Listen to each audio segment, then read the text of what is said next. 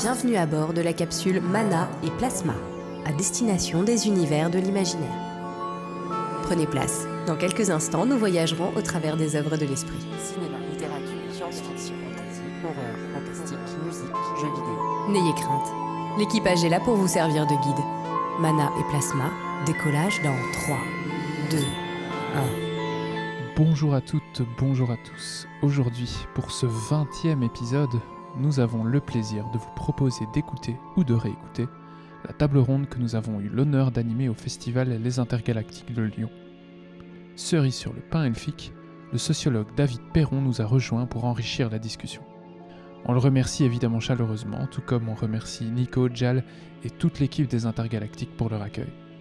Merci aussi à celles et à ceux qui étaient présents dans la salle ce jour-là. Et maintenant, très bonne écoute à vous.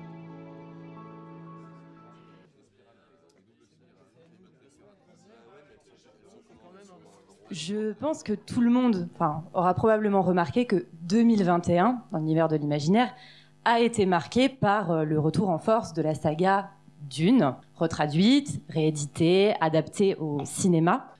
Côté science-fiction, on a aussi eu le droit au comeback plus ou moins réussi de Matrix, avec euh, Matrix Résurrection, qui est sorti au cinéma. De Fondation aussi, avec euh, la saga d'Asimov qui a été réadaptée en série par Apple TV. Star Trek et Star Wars ont aussi euh, fait de nouveaux euh, rejetons avec euh, Picard ou le livre de Boba Fett. Et côté fantasy, on a vu paraître des adaptations de sagas littéraires avec la continuation de The Witcher ou l'adaptation de La Roue du Temps, également réédité d'ailleurs pour l'occasion. En 2022, j'ai envie de dire qu'on n'est pas au bout de nos surprises, enfin peut-être que si, euh, justement un petit peu, puisque euh, ça va continuer avec des séries comme euh, Obi-Wan Kenobi, House of Dragons de l'univers de Game of Thrones ou Les Anneaux de pouvoir de l'univers de Tolkien.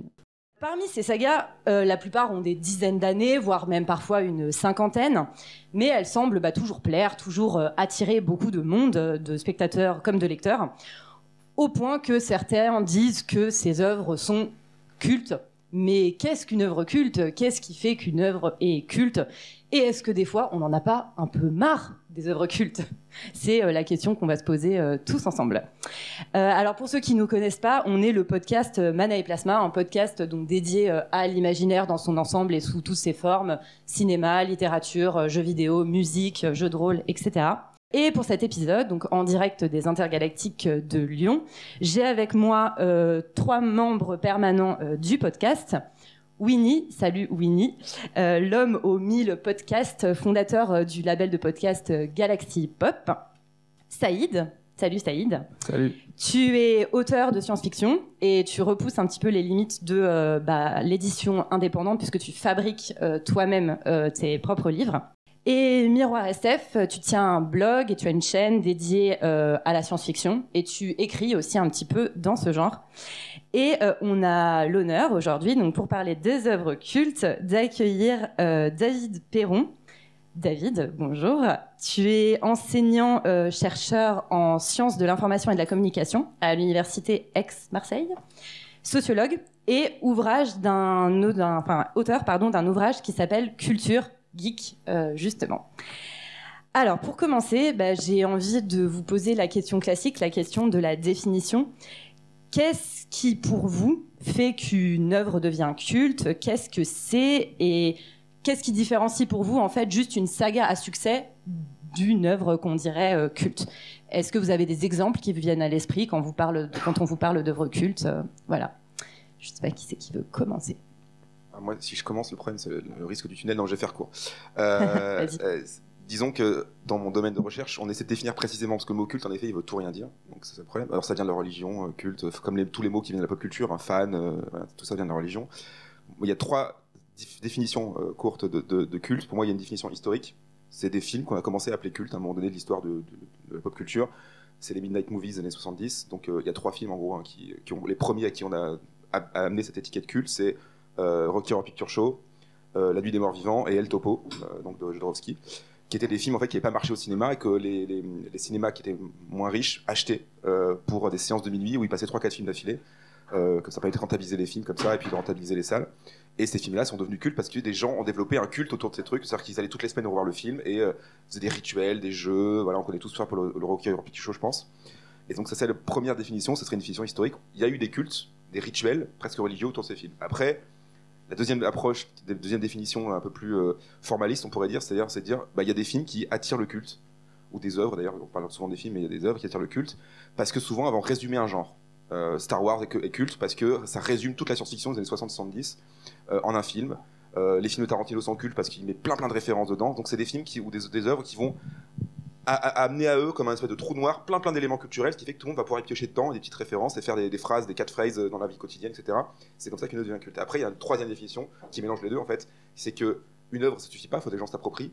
Et donc une œuvre culte, c'est avant tout un truc générationnel ou euh, nostalgique lié à un groupe de gens qui va s'approprier une œuvre et en faire un peu son chouchou, son doudou, quelque chose qu'il va re revoir, reprendre, etc.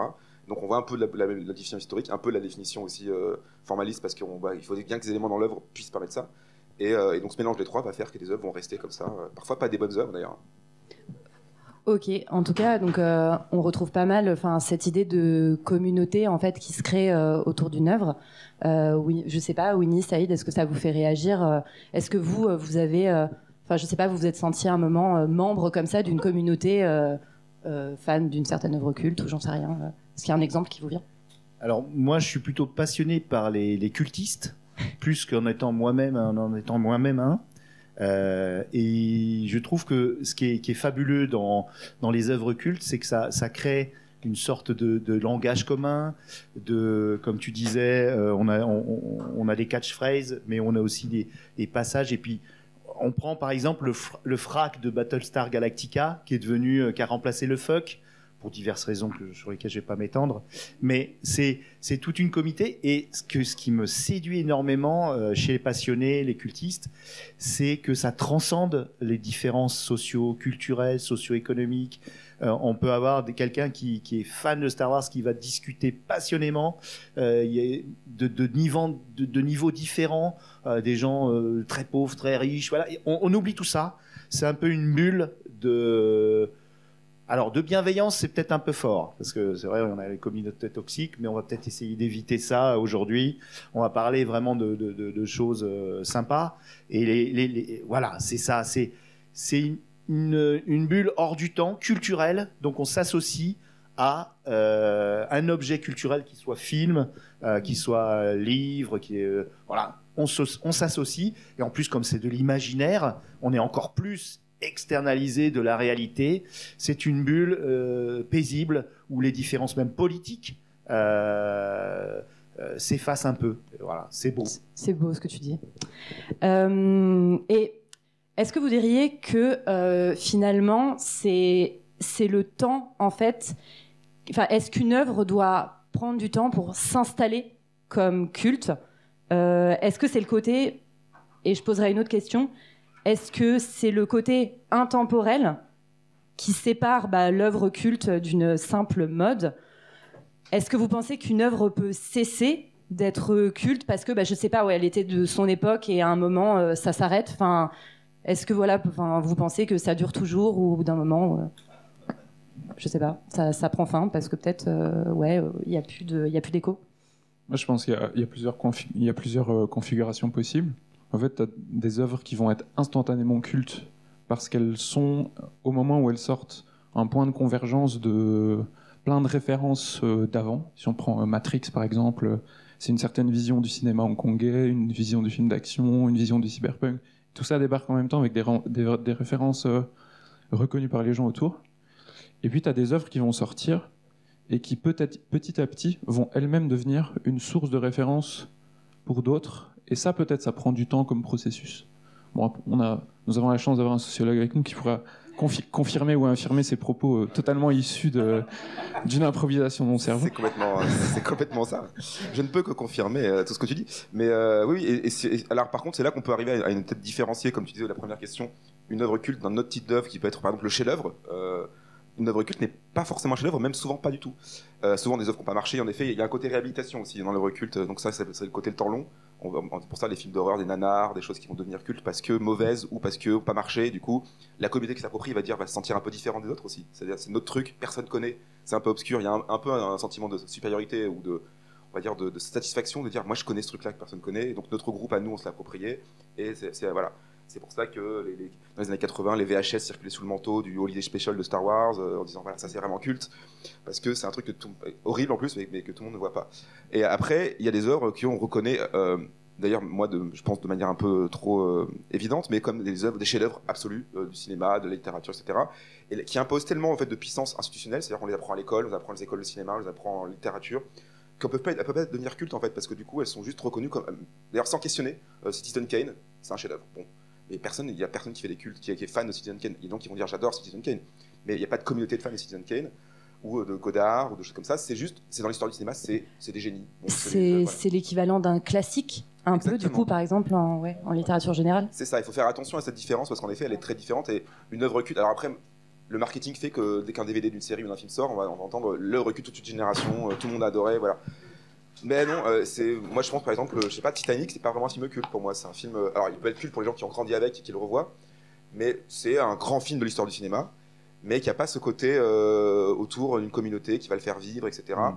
Et euh, ça n'empêche pas que ça peut être un chef-d'œuvre, mais il faut faire attention à ça. Et surtout, il faut faire attention aux institutions qui nous imposer de fait des œuvres qu'il faut aimer et pas aimer, et qui sont pas forcément cultes du coup. Faire attention aux icebergs aussi, c'est dangereux. pour, pour, euh, pour rebondir là- là-dessus, c'est vrai que euh, moi, moi, spontanément, enfin, euh, par exemple, je, je pense que si, euh, si j'étais seul, euh, enfin, j'ai envie de former ma propre communauté euh, tout seul autour de 1984 d'Orwell, par exemple, mais justement, je crois que c'est pas une œuvre culte.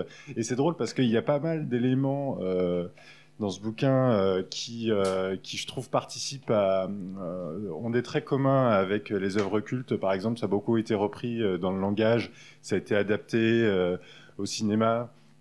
Euh, mais finalement, il n'y a pas Ouais, cet Big aspect- Brother et tout, enfin, Ben voilà, tout le monde connaît. quoi. voilà, tout le monde connaît ça, mais pour autant, ça forme pas communauté.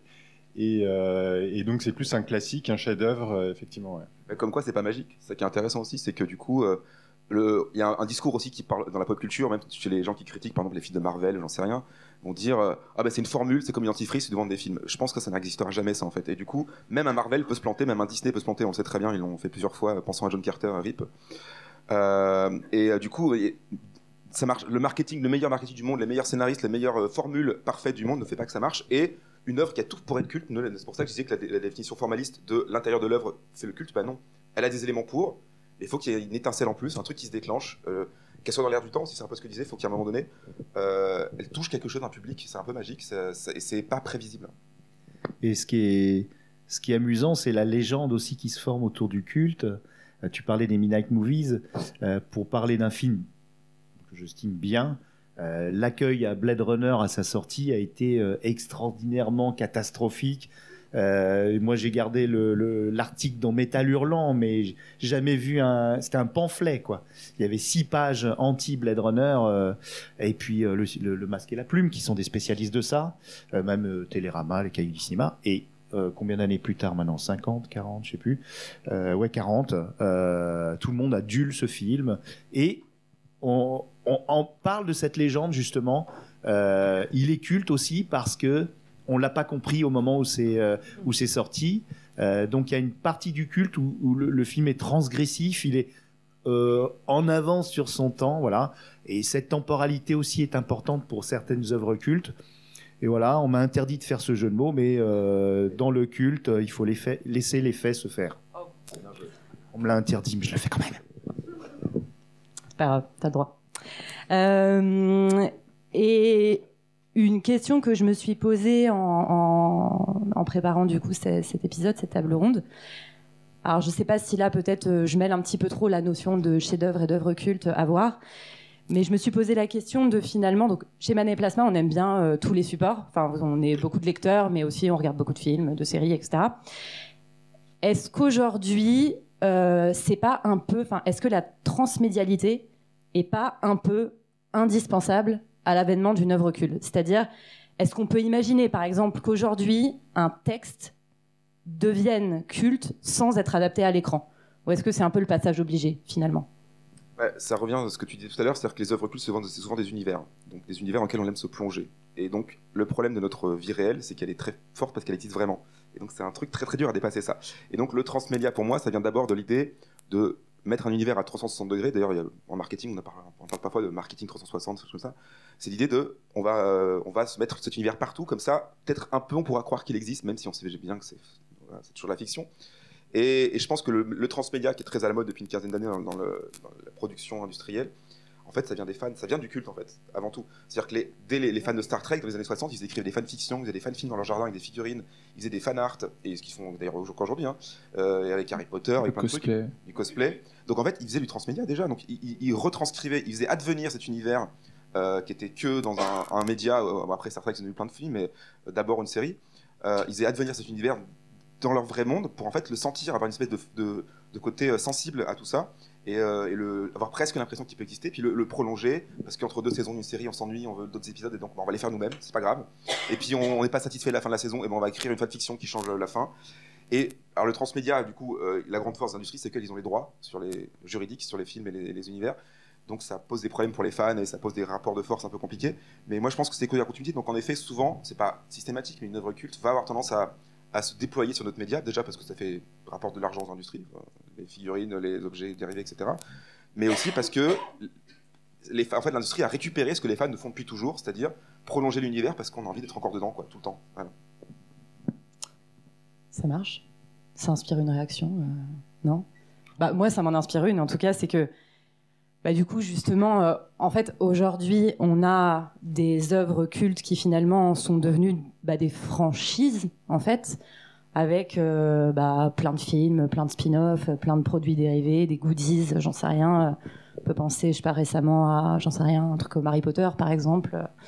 Euh, voilà. Est-ce que vous, vous avez... est-ce que finalement vous, vous pensez que toutes ces, enfin, toutes ces sagas restent inépuisables ou est-ce que vous vous avez un peu bah, fait cette expérience de euh, euh, ce truc que vous adoriez mais vous avez l'impression que vous saturez quoi que que enfin, je sais pas que ouais on, a trop vu c'est fini et euh, on a presque on en a presque un peu marre quoi en fait. Bah, on confond le, le culte avec le fan service, tout bêtement. On, compte, on confond euh, fan, euh, fanatique, euh, c'est tout mélangé. Là, au niveau euh, du, du, du merch, déjà, avant, le merch, il était subi. euh, je, je me demande si Georges Lucas avait prévu le merchandising. Oui. euh, il avait Oh prévu oui. tel. oui a- oui Enfin, c'est complètement un Le- exemple. C'est le coup voilà. de maître. ouais. Ouais, c'est ouais un coup de complètement maître. Mais euh, voilà, euh, pour les autres œuvres cultes, non. hein, euh, et bon, bah, l'industrie est là. Bon, voilà, il, faut, euh, il, faut, il faut alimenter les plateformes. Et je pense que le mot, le, le- comme la culture geek, euh, en d'autres d'autres plateformes que tu l'as dit, euh, elle se dilue. Et ben le- l'œuvre culte va-t-elle perdurer à cause de cette euh, récupération industrielle? Ouais, Mm. T'as euh, t'as différentes choses. En fait, je pense que le fait que ça dure dans le temps, que ça devienne transmédia, que ça parte en franchise, en goodies, etc., ça finit par toucher d'autres gens, d'autres générations. En fait, ça s'extériorise par rapport à la communauté de départ qui avait créé le culte. Et du coup, euh, peut-être que c'est plus culte pour les gens du départ, ou alors ils deviennent des cultes d'une d'une sous-faction, d'un schisme euh, des originaux. hein. Tout le monde sait ici qu'il n'y a que 151 Pokémon et pas un de plus. d'accord Merci. Euh, et trois Star Wars. Mais, euh, Comme tu y vas. mais je ne sais plus où je voulais aller avec ça. Ah ouais, de toute je- façon. Non, mais- Bienvenue dans Mana et. Plasma. ouais Mais- Ouais, Il y, a- il y a une- il y a une lettre de Tolkien qui écrivait à, à son éditeur que j'aime beaucoup. Il raconte en fait, il dit qu'il reçoit beaucoup de, de cour- courriers de fans euh, déjà dans les années euh, 60, juste avant qu'il meure, euh, qui lui demandent euh, mais qu'est-ce qui se passe euh, quand euh, à un moment donné les personnages dans Seigneur ils passent devant un monument et vous dites le nom du monument mais il vient d'où? C'est quelle civilisation qu'il a créé On a envie d'en savoir plus sur votre univers. Et lui, il répond à son éditeur J'ai arrêté de répondre à ça parce que moi, dans ma tête, oui, tout est présent. Bon, après, c'est un peu, il se la pète. Hein. Euh, je pense qu'un auteur n'a jamais fini d'explorer son univers, mais il disait Moi, je veux laisser des, trous. Et il dit euh, Il y, a- il y a une magie à une ville lointaine dans la brume qu'on a envie d'explorer en passant dans, le chemin et qu'on ne verra jamais. Et cette magie-là, en fait, le problème du transmédia et, de leur George Lucas, en l'occurrence, pour beaucoup, euh, c'est qu'il a, bon, il a, on connaît l'histoire, il a, signé un contrat qui fait qu'il avait le droit sur les produits dérivés et pas sur les films, donc il a d'abord fait des casquettes et puis après des porte-clés, puis après des histoires. Euh, mais du coup, oui, c'est un peu ce qu'on reproche parfois à ces œuvres-là, c'est-à-dire qu'au bout d'un moment, il n'y a plus de faille pour les fans pour s'engouffrer, c'est-à-dire pour euh, nous laisser un- une porte pour notre imaginaire, en fait, pour se dire, mais j'aimerais tellement qu'il se passe ça. Mais en fait, on, on finit par nous le donner, c'est le fan service, on nous le donne, mais on fait, bah en fait, je voulais pas l'avoir. C'est euh, c'est souvent d'ailleurs les auteurs qui disent ça, ils disent, euh, les fans, il faut pas leur donner ce qu'ils veulent, en fait. Il faut leur donner, il faut les frustrer tout le temps. Et là, être fan, c'est un peu être frustré tout le temps, c'est-à-dire de pas être satisfait de la fin d'une saga, de dire, euh, ah, j'aurais voulu qu'on explore ce personnage, ah, j'aurais voulu que, bah, fais-le toi-même, fais ton fan, ton fanzine dans ton coin, ce sera pas officiel, tant pis. Mais je pense que c'est mieux en effet que trop combler, trop combler, trop combler les attentes jusqu'à ce qu'on ça soit nul parce y a tout- toutes les réponses sont pas toujours intéressantes. Il faut laisser le mystère. ouais. Et sur, sur la question de la frustration, d'ailleurs, le fait qu'il y ait une pause euh, finalement dans l'adaptation, euh, je pense par exemple au, au Seigneur des Anneaux, euh, j'ai vu que ça, ça a été adapté. euh, Les anneaux de pouvoir, ouais, ouais euh, par euh, Amazon. Ouais. Je, je crois que ça sort en septembre. Enfin, Dans cette année. Et, euh, et, j'ai l'impression que pour le coup, bah, notre, euh, la, génération de, ceux qui ont euh, 30, euh, en tout cas la, mienne, entre 30 et 40 ans, euh, euh, quand on était ado, euh, c'était vraiment euh, cultissime. Et j'ai l'impression qu'il y, a eu- une pause. euh, euh, parce que bah, en fait voilà les, les films sont tous sortis et que euh, et que on a un peu arrêté d'en- parler pendant un moment Mais t'oublies euh, cette merveilleuse adaptation de Bilbo? Je comprends pas. Euh, et tu oublies que moi, pour ma génération, j'ai eu Ralph Bakshi qui avait fait le premier. Le premier euh, donc moi c'était Non, non, non, mais je, je, je ne dis pas que ça ne l'était pas avant. Et évidemment, il y avait les romans et tout. euh, et, les, et les romans, justement, ont été abondamment lus pendant qu'il y a eu les adaptations. Mais je trouve quand même qu'il y a eu un. J'ai l'impression que ceux qui ont. Enfin, je ne sais pas dans la salle, mais ceux qui ont, qui ont autour de 20 ans, j'ai l'impression que c'est moins culte que, que pour nous. Et que je me dis, là, euh, peut-être il y a eu un temps de frustration. Euh, Il y a une génération qui connaît moins. Et donc, l'adaptation euh, va relancer ça. On a recréé de l'attente euh, quelque part, Ouais, tu veux dire ouais, ouais. c'est ça. Mm. Après, est-ce qu'on va se prendre dans la figure euh, la série comme on s'est pris à l'époque la communauté de l'anneau? Euh, Je je suis pas sûr. Parce que c'était, c'était. Euh, on est sponsorisé certain- par Amazon, là, tu fais quoi? Pas du tout.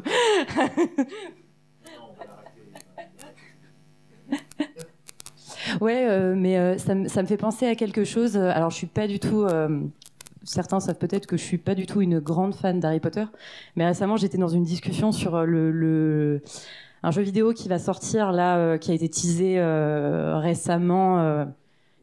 oh, exactement, Hogwarts Legacy, qui va en fait consister, enfin, en fait, tu, tu vas pouvoir créer ton personnage et être élève à Poudlard. Et euh, c'est marrant parce que donc euh, il y a quelqu'un qui disait mais ah ouais mais c'est c'est le truc qu'on attendait tous quoi, qui nous faisait tous rêver. Enfin on avait tous envie d'être euh, élève à Poudlard. Et il y a quelqu'un qui répondait à ça ouais mais c'est trop tard en fait. Enfin on l'a on l'a on l'a tous fait dans notre tête et c'était ça le plus génial en fait. Et là on va venir te coller quelque chose alors que je pense que c'est enfin c'est typiquement un univers un imaginaire ou un univers où beaucoup beaucoup de gens se sont beaucoup projetés et ont leur propre vision du truc. Voilà. Ouais, bah, en- alors, je vous conseille les travaux de Sébastien François, qui est un chercheur français qui, travaille qui a travaillé sur les fans d'Harry Potter et notamment les fanfictions Harry Potter. C'est l'œuvre sur laquelle il y a plus de fanfiction de l'histoire. euh, voilà, Euh, pas très loin derrière Star Trek, enfin devant Star Trek, mais euh, c'est voilà. Donc c'est sûr, que c'est énorme et donc du coup les gens se sont tous imaginés. En effet, il y a même des clichés de- des fandoms qui sont nés euh, autour d'Harry Potter. La Marissou, par exemple, c'est-à-dire la, la jeune fille un peu qui se rêve euh, dans l'univers d'Harry Potter, qui se rêve d'avoir la lettre. Euh, moi non plus, je suis pas un grand fan de l'univers, mais je comprends totalement cette idée euh, de. En plus, dans la fantasy, il y a toujours, enfin, à part chez Tolkien, il y a quasiment toujours une idée de passage. Il y a l'armoire magique, il y a le quai euh, trois quarts, il y a, il faut qu'on soit dans le monde réel et que qui nous frustre un peu parce qu'il est pas assez magique et qui est, à un moment donné, on franchit le seuil, euh, symbolique évidemment, de ce moment-là, et donc on est projeté dans Narnia, dans, euh, dans le monde d'Harry Potter, etc.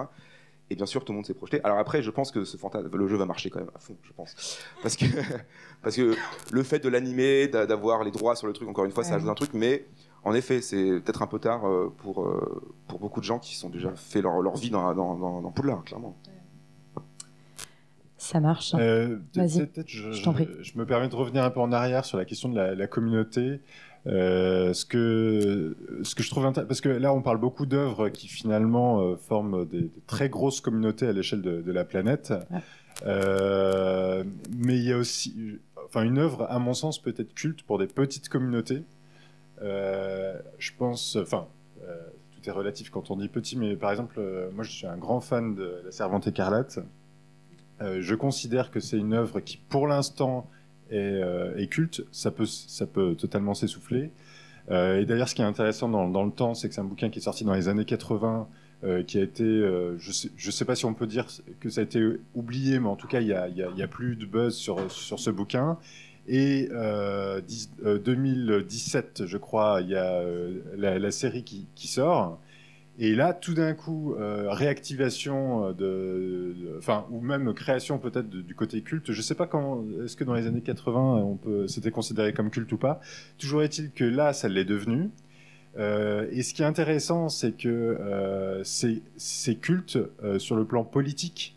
C'est-à-dire qu'aux États-Unis, par exemple, euh, il y a un mouvement qui s'est créé qui s'appelle euh, The Handmaid. euh, je suis désolé pour mon anglais qui est catastrophique. Non, alors, oh, je sais plus comment ils se sont appelés, mais ils, se sont appelés en référence au nom du bouquin en anglais. Et, donc, il y a des groupes féministes qui, par exemple, sont, sont allés dans des tribunaux, enfin, manifester dans des endroits en disant qu'il fallait pas faire la même chose que dans le bouquin. Ne répliquons pas la République de Gilead, euh, euh, la servante écarlate n'est pas un manuel d'instruction, enfin ce genre de choses, euh, tout en prenant l'habit de la servante écarlate. Donc en plus, il y a le côté vraiment rituel et où on s'identifie même en termes de costume. Et, donc là, où je, veux revenir sur la question de la communauté, c'est que on est clairement sur. Alors, je pense qu'il y a des gens qui sont fans comme n'importe quelle fiction, mais clairement, il y a une identification aux propos féministes. Et j'imagine que c'est compliqué de, de considérer cette œuvre culte quand on est euh, machiste. Euh, donc, euh, donc voilà, là clairement, on- il y, a, il y a- voilà, il y a le volet po- politique de la Bah, communauté. Il y a l'idée, je pense aussi, qui est très importante, c'est quand on est fan et qu'on s'identifie à une communauté autour d'une œuvre, qu'elle soit toute petite en effet ou très grosse, c'est qu'on va, on va associer à cette œuvre des valeurs. Et c'est très, c'est très le cas pour Harry Potter. Alors maintenant, depuis les propos de J.K. Rowling, c'est plus compliqué, mais, euh, mais en tout cas, on Indeed. a, on a, voilà, on, a, on, on- on s'implique aussi dans des valeurs. Et les fans d'Harry Potter, par exemple, ont fait des, des choses caritatives aux États-Unis, ont monté des associations caritatives, tout en faisant les, en en, en se costumant comme, comme les, les fans d'Harry Potter ou euh, comme les personnages d'Harry Potter. Ou euh, il y, a un- il y a un très beau documentaire sur les fans de SOS Fantôme qui vont dans les hôpitaux sur Netflix pour, pour, pour aider les, les enfants malades en, en se déguisant, en, chasse les fantômes. Et le- en fait, la partie cosplay où ils créent leur, leur, leur costume de manière extrêmement minutieuse, pour eux, c'était aussi une partie de rendre ce que l'œuvre m'a apporté en tant qu'individu, en tant que communauté, comme valeur et comme euh, émotion qu'elle m'a provoqué, et ben, le rendre un peu en disant je vais faire quelque chose. Voilà, de, tout ça, en fait, il y a une espèce d'image du fan passif qui est rarement le cas. En fait, on fait toujours rendre un peu, faire quelque chose avec ça. Et la dimension politique, elle est extrêmement importante. Les films de Carpenter, voilà, par exemple, dans les années euh, 70-80. Euh, voilà, They Live par exemple, euh, voilà, qui étaient très politiques, qui n'ont pas du tout marché, euh, quasiment aucune œuvre, à part Halloween de Carpenter a marché. Euh, mais euh, et du coup, c'était, oui, pour les fans de Mais, Carpenter, mais tu vois, on a repris They Live, on, on a des casquettes au bay, on retrouve toute la, toute la signalétique des extraterrestres. euh, Puis ça a été repris dans le jeu vidéo Duke Nukem avec euh, je suis pas venu là pour je suis là pour mâcher des chewing-gums et euh, taper sur des culs et j'ai déjà plus de donc euh, voilà donc il y a- il y a- il y a- en effet ça se fait récupérer par le système et ça c'est le principe mais il y a une dimension en fait fondamentalement un peu contre-culturelle ou résistante dans le fait d'être culte de- d'être fan et d'être- d'aimer des œuvres cultes même pour des autres très grands publics je trouve où on va se dire bah, je vais l'approprier autrement, je vais donner un autre sens. Euh, Star Wars, c'était aussi un truc hippie euh, très important. Euh, bon, on sait très bien, c'était l'époque LSD, rock, etc., où la contre-culture américaine est très, forte. Et le Seigneur d'Anneaux aussi, le Seigneur d'Anneaux, Tolkien, ça le révulsait. On a aussi des lettres où ça c'est un peu drôle parce qu'il était un peu réac, Tolkien. Et du coup, il détestait que les étudiants euh, taguaient Frodon président dans les murs de Berkeley, euh, Los Angeles, dans les années 60. Il écrivait à son éditeur américain Je m'en fous de pas gagner d'argent, je vais interdire mon livre aux États-Unis, euh, qui circulait déjà de manière piratée en photocopie. Mais, euh, et, euh, et donc, il était vraiment. Et en même temps, il peut pas. C'est pas sa faute, il peut rien faire. L'œuvre lui appartient plus, elle est devenue culte. Et du coup, bah, les hippies disaient Bah ouais, la comté, c'est flower power, c'est on retrouve des valeurs, etc. Ce qui a repris euh, Jackson énormément dans la métaphore de la machine contre la, la nature dans, avec Saruman et la comté. Mais voilà, donc on peut pas, on peut rien faire. Et il y a une dimension forcément un peu résistance, même parfois à l'auteur. C'est ça qui est intéressant. Et euh, oui, et il y a un côté aussi des, des cultistes, notamment Star Wars avec euh, euh, comment ils s'appellent l'escadron là où Ouais. la- la- comment tu dis 501, ouais, la Légion 501, qui, qui multiplie au travers du monde. Et moi, j'ai l'impression qu'ils recrutent. J'ai l'impression qu'ils se, ils veulent euh, vraiment partager avec le monde entier leur passion pour Star Wars. Ils n'ont pas vraiment besoin maintenant, mais, mais euh, en montrant, en faisant beaucoup de- de- d'opérations caritatives, des, des, défilés. Et il faut savoir que euh, pour être, pour avoir un, cosplay validé par la Légion, c'est très précis. Ne faut pas faire n'importe quoi. Et c'est des Stormtroopers. Donc ils ont pris des gens, des, les méchants.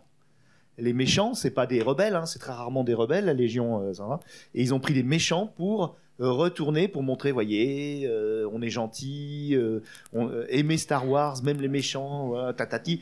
Et puis je rebondis aussi sur, sur Tolkien, parce que c'est marrant, les cultes, des fois, ils, sont...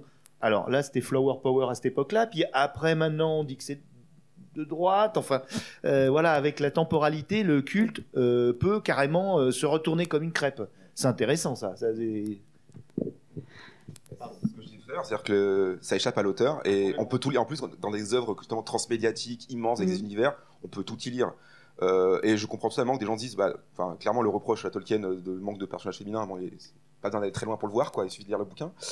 Euh, mais en même temps, il y a des, des éléments, euh, voilà, en effet, de politique qui peuvent être vus comme euh, euh, très très progressistes pour son époque. Et en même temps, Tolkien, c'est un vieux professeur déjà quand il a 65 ans quand il publie le bouquin, donc euh, c'est sûr que c'est pas son délire les étudiants qui s'approprient ça en prenant de la drogue, quoi. Donc, mais et c'est ça qui est, génial, c'est qu'il y a, il y a Umberto Eco qui avait, euh, euh, quand, il, quand est sorti Le Nom de la Rose, il y a beaucoup, d'interprétations aussi du bouquin. Il a écrit un- une, préface où il, note toutes les interprétations qui, ont été faites du livre en disant c'est sûr que l'auteur il y a ça, même des profs de français à l'école on apprend euh, voilà ce que veut dire le livre. Moi j'ai détesté ça à l'école, Zola il veut dire ça. ça voilà. Moi j'étais là, il y a des trucs que j'avais adoré que j'ai fini par détester parce que le, prof m'a dit non, c'est ça qu'il faut dans la dissertation, donc faut pas réfléchir. Et, euh, et donc Eco s'est amusé à faire ça en fait en disant aucune interprétation d'érudits, de critiques, de profs qui ont lu mon bouquin et qui ont donné un sens ne correspond à ce que j'ai voulu mettre. Moi je voulais faire un truc à la Sherlock Holmes avec un peu de recul historique. Et les gens ont ont donné du sens, ont donné du sens. Et il dit c'est génial parce qu'en plus il est universitaire lui-même donc il s'amuse avec ça. Donc l'interprétation elle est sans fin et c'est ça qui fait le subculte, c'est que chacun va y voir des choses différentes. Sinon euh, c'est unilatéral et on, on est vieux cours français et on s'ennuie tous. hein. Ouais, effectivement, à tel point que du coup, euh, tu peux avoir en fait ouais, des, espèces de sous-cultes, quoi, sous-communautés qui ont une vision différente euh, d'œuvres qui sont autant adorées. En fait, je pense que je vais un peu anticiper sur euh, une question qui, devait venir après, parce que du coup, on avait pas mal parlé de euh, un petit peu des, petits rites, euh, de ce qui se crée finalement autour de, ces œuvres cultes. Bah, D'ailleurs, tu l'as dit, je crois, David, on parle de fan, hein, donc qui, fait penser au mot même fanatique presque. Donc on pense, il y a, des activités, il y, a des- conventions, il y a, même des MOOC qui se créent autour de certaines œuvres cultes. Coucou le Thierry. Est-ce que, enfin, du coup, effectivement, on a l'impression que l'œuvre culte, ça devient quelque chose de très identitaire, euh, presque une sorte de, une sorte de religion, quoi, pour euh, certains. Est-ce que, du coup, euh, pour vous, il pourrait y avoir une sorte de revers en fait à l'adoration de certaines communautés pour une œuvre? Voilà. Enfin, est-ce que des fois on peut se dire, j'en sais rien, ça va trop loin Il y a beaucoup de trucs dans ce que tu as dit. Euh, Hein il y a beaucoup de choses dans ce que tu as dit. Ouais. Euh, dans l'ordre, euh, la question des rites, elle est très importante parce qu'en effet, ce que je- ça, permet de rappeler aussi que les fans ne sont pas juste des gens qui absorbent qui, voilà, qui font des choses, mais même des choses très simples. Moi, je me souviens, j'ai- j'ai grandi devant X-Files, qui était ma série préférée quand j'étais jeune, et euh, j'avais mon rituel de, je finissais de manger et j'éteignais la lumière et je mettais bien mon canapé dans le, voilà, je voulais vraiment être dans les conditions pour apprécier la série. Déjà, ça, c'est un rituel en fait que je faisais chaque semaine qui, avait un sens par rapport à ma vision de la série. Peut-être ça se perd aussi maintenant avec les séries qui sont balancées d'un coup euh, toute la saison sur, les, sites de VOD, c'est un autre débat. Donc oui, ça c'est important. Après, la métaphore religieuse, elle est présente, donc on ne peut pas faire autrement que d'en parler. Euh, elle a ses limites quand même. Euh, je pense qu'on ça vient de là, en effet, le vocabulaire vient de là, parce qu'il y a un- en effet un côté idole, même euh, voilà, au Japon, les idoles euh, voilà, qui, viennent des, idoles françaises, hein, c'est Claude François, Sylvie Vartan, qui a un énorme succès au Japon, et le mot idole aujourd'hui est encore utilisé au Japon, euh, pour parler des, groupes de, pop euh, japonaise, de J-pop, bah, ça vient de, la France où il y avait ce qu'on avait ce côté voilà, idolâtre, mais c'est assez limite quand même, pour plein de raisons, et, euh, mais en effet, il y a un côté, euh, bah forcément la religion a baissé en puissance dans le monde, ça c'est sûr, euh, en tout cas dans le monde occidental. Euh, ce qu'on appelle la sécularisation en sociologie, c'est un mot un peu pompeux qui veut dire euh, que les gens ne- se fabriquent leur propre religion à base d'un petit bout de bouddhisme, un petit bout de voilà, mais qui vont plus à l'église Ouais. quoi. Et du coup, on a quand même besoin de sens communautaire et c'est ça aussi, c'est sûr que c'est on a besoin quand même d'un sens de la communauté et la pop culture, qu'on le veuille ou non, est devenue un peu ça. Est devenue ce- ce- cette, cette chose qui nous permet de débriefer le- le- au bureau le lendemain l'épisode de Game of Thrones qu'on a vu la veille et, euh, et des choses comme ça. Et ça, c'est très très important, même au-delà du culte. C'est-à-dire pas de gens qui sont fans, mais juste qui vont débriefer, qui vont dire Ah, t'as vu le film, t'as vu la série. Et ça fait du lien parce que les histoires, c'est ce qui fait une communauté. Une tribu, déjà, à la base, une nation, c'est une histoire. Parce que on sait très bien que les frontières sont arbitraires, qu'une tribu, c'est des gens qui sont rencontrés, qui sont regroupés. S'il n'y a pas d'histoire, ça fait pas, fait pas corps, ça fait pas sens. Donc, c'est que des histoires. Donc, euh, la fiction aussi, c'est des histoires qui nous lient. Après, la religion, euh, je, suis d'accord, c'est qu'en fait, finalement, ça recrée des éléments que peut-être on, on aimait, euh, enfin ceux qui ceux, qui croient ou croyaient, euh, euh, enfin, on, on- pardon, on, est, enfin, ça recrée des éléments dont finalement on a peut-être besoin d'un point de vue, d'un point de vue humain. Pour autant, ça ne devient pas une religion en soi, parce que quand même une religion, il y a quand même l'idée d'une, entité su- supérieure qui aurait une influence sur notre destin, qui, soit individuel ou, ou commun. Et donc, euh, bon, je pense que quand on est fan de, de Star Wars, on se dit pas que, enfin, à, à moins, à moins de rentrer dans une dérive une sectaire religion, euh, qui peut exister, Ouais. mais là, je pense que c'est vraiment des micros. euh, Il y a la religion de la force, En fait, les euh, déjà oui. dans l'œuvre culte, il y a déjà une, une notion religieuse. euh, là, on a pris un exemple. Mais est-ce que c'est pas des dérives vraiment sectaires presque euh, Bah, Elron Hubbard, alors, c'est c'est qui? En fait, euh, je pensais, tu vois, est-ce qu'à un moment, t'as pas un peu un, un dogme, quoi, qui se crée autour de certaines œuvres cultes, tu vois? Et puis, ben, t'as plus le droit de. Enfin, euh, si t'es fan, euh, t'as plus. Enfin, si t'es vraiment fan, t'as pas le droit de dire euh, ça, ça, ça. Puis t'as ceux qui savent les- euh, la vérité, t'as ceux qui savent Il pas. y a les prêtres, les early adopters, et il y a les, les- voilà les prêtres. Puis maintenant, on fait des podcasts sur une saga style au hasard Star Trek. Et euh, ces gens-là sont des véritables prêtres quelque part, puisqu'ils donnent la bonne parole euh, sur le dernier épisode de Picard, et ils donnent l'absolution ou pas. Le quadrant pop. Il y avait une attaque. C'est nos copains, allez les voir. Euh, oui, donc euh, oui, euh, c'est- En fait, moi, ça m'intéresse beaucoup chez les fans dans les, dans les œuvres cultes, c'est la question du vrai et du faux. Euh, je suis un vrai, tu sais, euh, sur Internet, même, euh, voilà, ça a été étudié pour Harry Potter, par exemple, entre autres. euh, tu sais que t'es un vrai si. Voilà, les listes, les listes sur Internet de tu sais que t'es un vrai fan de si. Où seuls les vrais fans sauront répondre à ce quiz. Moi, ça me passionne ça, parce qu'en vrai, je pense qu'on est tous un peu comme ça. Parfois, il faut admettre qu'on est tous un peu ce fan relou, de temps en temps, et que c'est humain. Et on parle beaucoup de fandom toxique aujourd'hui, etc. Mais je pense que parfois, il faut faire attention parce qu'on est tous parfois un peu touchés par des œuvres. Et c'est norme, un peu humain de se dire, bah, elle, elle était un peu à moi. Et donc, oui, je sais que je suis un vrai fan parce que, ou euh, je, sais que euh, sur Harry Potter, c'est le grand débat entre ceux qui ont grandi, qui avaient l'âge d'Harry Potter avec les livres euh, en même temps, ou ceux qui avaient les films le même âge. Donc, c'est un débat entre eux, qui sont les vrais, les de vrais? Mais chez les, les geeks, en général, les vrais geeks savent que tu as tel truc, tel truc. Les vrais fans de Star Wars savent. Et en même temps, voilà, il faut admettre qu'on est tous un peu comme ça parfois, et en même temps admettre que c'est ridicule et que c'est juste, c'est juste une manière de se dire, comme on est souvent fan quand on est adolescent au début, de, voilà, on se construit notre identité et donc on a besoin un peu de s'affirmer par rapport à nos parents, par rapport à nos copains, par rapport à, et donc en plus quand une œuvre qu'on aimait bien devient hyper connue, euh, style euh, bah, Tolkien justement, Seigneur des Anneaux quand les films sont sortis, Je le savais. voilà. les, les livres euh, au début euh, c'était un truc de niche parce que quand même, même c'était un livre très vendu mais en, France pas trop. Euh, quand on avait lu les bouquins on est déjà différent et là tout le monde, a- euh, tout le monde connaissait Frodon, tout le monde connaissait Bilbo Euh, et du coup d'un coup on a dit bah moi j'ai lu le Silmarillion, je suis un vrai, euh, voilà. Euh, ouais, je suis le premier à avoir fait ça au lycée. hein. Mais euh, Je me sens pas du tout visée non plus. Ouais, pour Pécho, euh, parler en elfique, c'était trop bien. Donc voilà, et donc c'est c'est un peu ridicule, je le sais avec le recul, mais en même temps, je, je fais partie de mon parcours, et voilà. Mais il faut, faut pas prendre ça trop au sérieux. Quand les gens prennent ça au sérieux, ils sont des gatekeepers, ils disent on ne faut pas Ouais. vous laisser entrer la communauté. Si t'es pas un vrai, si t'as pas euh, fait le, le cahier des charges, euh, là, ça devient ridicule, quoi. Et par- peut-être parce qu'on a besoin de se sentir important au sein de la communauté et que si on, remplit pas tous les critères euh, du, du fan, euh, du coup on se sent un peu un peu décalé finalement et on est, euh, enfin, enfin c'est valorisant finalement d'être le, le Oui, vrai et, fan. et- et- et c'est un, des- un des aspects que je découvre euh, en parlant avec vous, c'est que l'œuvre culte aide à se construire une personnalité Ouais, euh, avec des éléments autres que le réel, la politique, euh, la grisaille du temps, enfin des choses un peu voilà qu'une personne, un adolescent ou un vieil homme comme moi, euh, qui essaye de se construire encore sa personnalité. Euh, c'est chouette l'œuvre culte euh, Ouais. parce que voilà, on se construit grâce aussi à des œuvres cultes et pas des cultes. Et puis, ouais. Et justement, euh, on parlait des années 70 tout à l'heure, c'est très lié à la génération, parce qu'en fait, souvent quand on est fan, c'est aussi pour énerver un peu les parents. Euh, c'est- c'est souvent lié à, à l'idée de se différencier. C'est-à-dire que si les parents aiment le même truc que nous, c'est très cool, on est parents geeks, c'est très sympa, mais il faut qu'il y ait au moins une œuvre ou deux qui les énerve, qui disent Ah non, mais ce manga il est trop violent pour toi, tu devrais pas le lire à ton âge. Ouais, mais c'est trop bien, je le lis sous ma couette avec ma, avec ma, lampe de poche. Et, euh, et donc cette idée-là, elle est aussi très importante parce qu'on a besoin aussi de construire contre. Et donc le rock dans les années 70, c'était Ah là là, mais les jeunes ils écoutent des trucs, ils ont des cheveux longs, ouais, c'est au 117 quoi.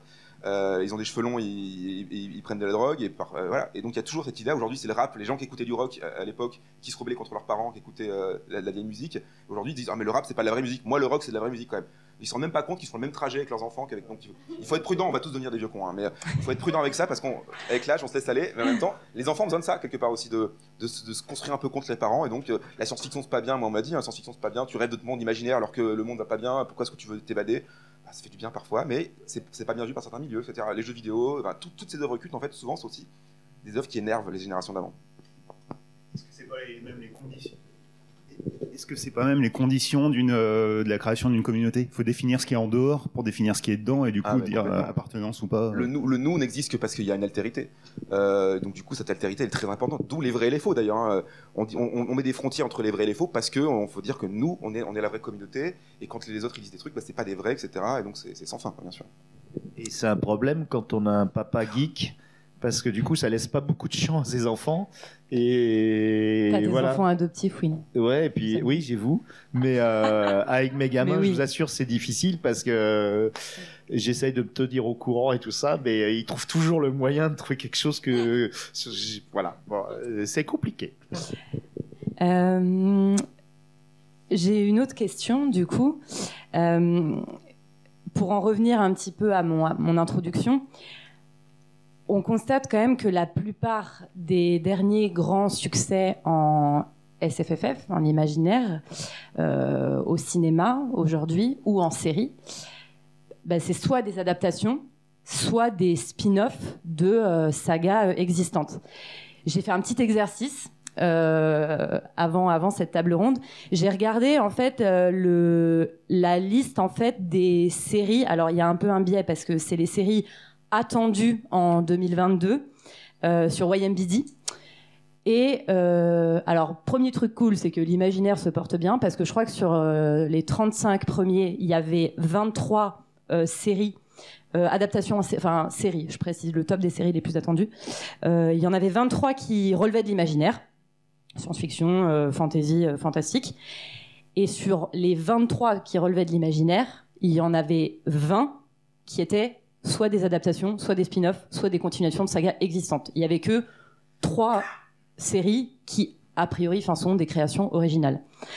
Donc, ma question, c'est, c'est évident que la popularité de certaines œuvres cultes, c'est une forme de sécurité économique pour euh, bah, des producteurs euh, ou pour des éditeurs aussi, parce que ça pourrait s'appliquer euh, au, au monde du livre.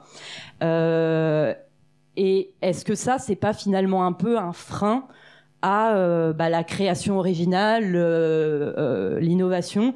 Et est-ce qu'en fait, euh, on n'empêche pas euh, de nouvelles œuvres cultes d'émerger? Parce qu'aujourd'hui, on a, enfin, ouais, est-ce qu'on n'est pas toujours abreuvé un peu à la même chose? Et est-ce qu'on on aura d'autres justement grandes sagas qui pourront se créer Est-ce que le culte occulte finalement? Est-ce que le culte occulte? Waouh. Ah, C'est un grand débat. Euh, je vais essayer de ne pas aller dans les évidences parce que tout le monde est à peu près d'accord pour dire qu'Hollywood a un manque de créativité, par exemple, et que le dernier grand univers de pop culture, c'est Harry Potter, clairement. Euh, depuis, il n'y a pas grand-chose. Euh, et oui, Game of Thrones, mais il n'a pas, la dimension. elle est trop adulte en fait. Il faut un truc un peu plus adolescent pour que ça marche autant. Mais oui, en effet, c'est un, un univers qui a bien marché.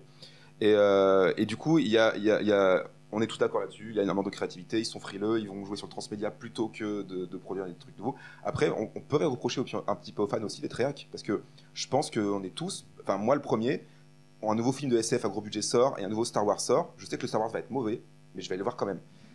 Et je sais que je serai là le premier jour.